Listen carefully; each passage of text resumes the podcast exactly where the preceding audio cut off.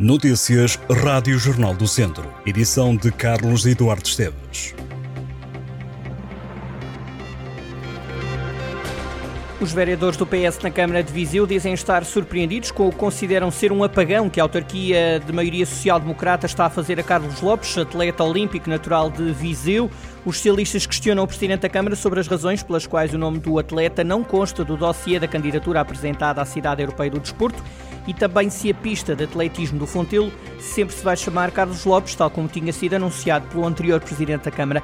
Os socialistas questionam também porque é que o nome do Lusitano de Vilmoinhos, onde Carlos Lopes iniciou a atividade desportiva, também não vem listado na página dedicada às associações e clubes de Viseu. Na resposta, o Presidente da Câmara de Viseu disse que a figura de Carlos Lopes deve ser exaltada, mas, e cito, também devemos ter consciência de que uma boa parte da população já não se lembra do Carlos Lopes. Fernando Ruas sustentou ainda que quer acabar com esta polémica de uma vez e acusou o PS de usar Carlos Lopes, que apoiou a candidatura socialista, como arma de arremesso. Ainda assim, os vereadores do PS questionaram o autarca se vai manter o que foi anunciado pela sua antecessora e dar o nome do atleta à pista do Fontelo.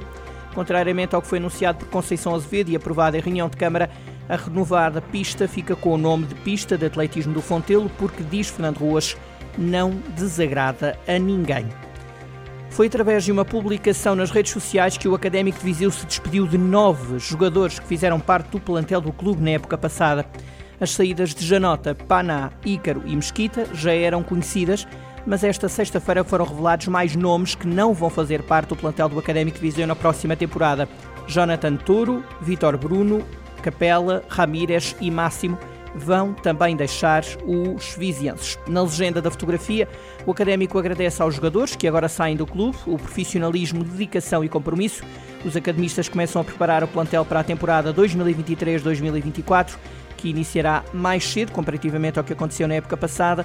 O Académico entra em campo a 22 de julho, na primeira fase da Taça da Liga. Está por conhecer o nome do adversário que será revelado no sorteio do próximo dia 3 de julho. Foram detidas duas pessoas nas estradas de Viseu nas últimas horas. Um jovem de 22 anos foi apanhado a conduzir sem carta e foi detido. O mesmo aconteceu a um homem de 40 anos, mas por conduzir embriagado superou o balão, acusou uma taxa de 1,96. Aí está a noite de São João, é hoje que o Distrito de Viseu se prepara para festejar o segundo dos Santos Populares. O dia 24 de junho é feriado municipal em Herbamar, Sinfães, Moimenta da Beira, Nelas, São João da Pesqueira e Taboaço. Em Armamar, o destaque vai para as marchas populares que desfilam esta noite. Para este sábado, a população aguarda pela majestosa procissão que decorre ao final da tarde. O cortejo juntará os santos padroeiros de todas as localidades de Armamar.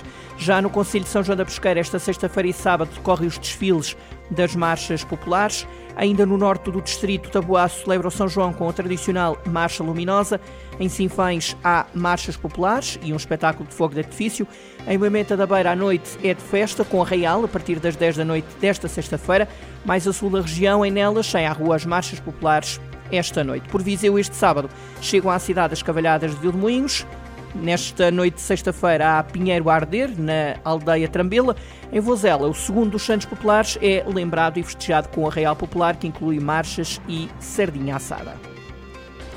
A dedicação de Alexandre Leopoldo Hoffmann Castela ao Serviço Nacional de Saúde e aos doentes levou a Câmara de Lamego a atribuir-lhe a Medalha de Mérito Municipal de Grau Ouro.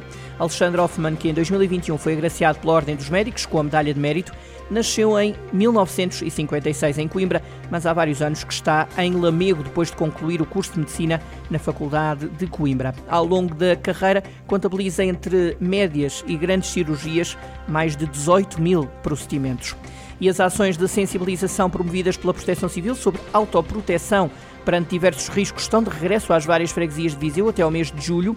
Estas sessões têm como objetivo prevenir e reduzir riscos de catástrofes existentes e diminuir a exposição a perigos e vulnerabilidades e também aconselhar como reagir em situações limite. As ações são promovidas através de uma parceria entre a Câmara de Viseu, as Juntas de Freguesia, a Proteção Civil e os Bombeiros Chapadores.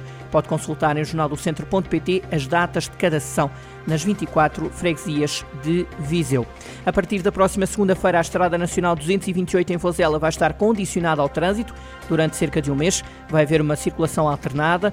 A obra integra um conjunto de intervenções em 18 taludes de escavação e 3 aterros localizados ao longo de um troço com 8 km Diz-lhe ainda que a comunidade intermunicipal Viseu de Lafões apresentou em nelas os resultados do projeto combate à Vespa Asiática, organizado pela entidade e pela Universidade de Coimbra, num seminário que juntou vários especialistas. Acima apresentou as conclusões deste projeto que começou em janeiro de 2022 e que envolveu um investimento superior a 330 mil euros. O objetivo era detectar e combater a espécie, também conhecida como Vespa velutina, que afeta sobretudo as explorações agrícolas da região.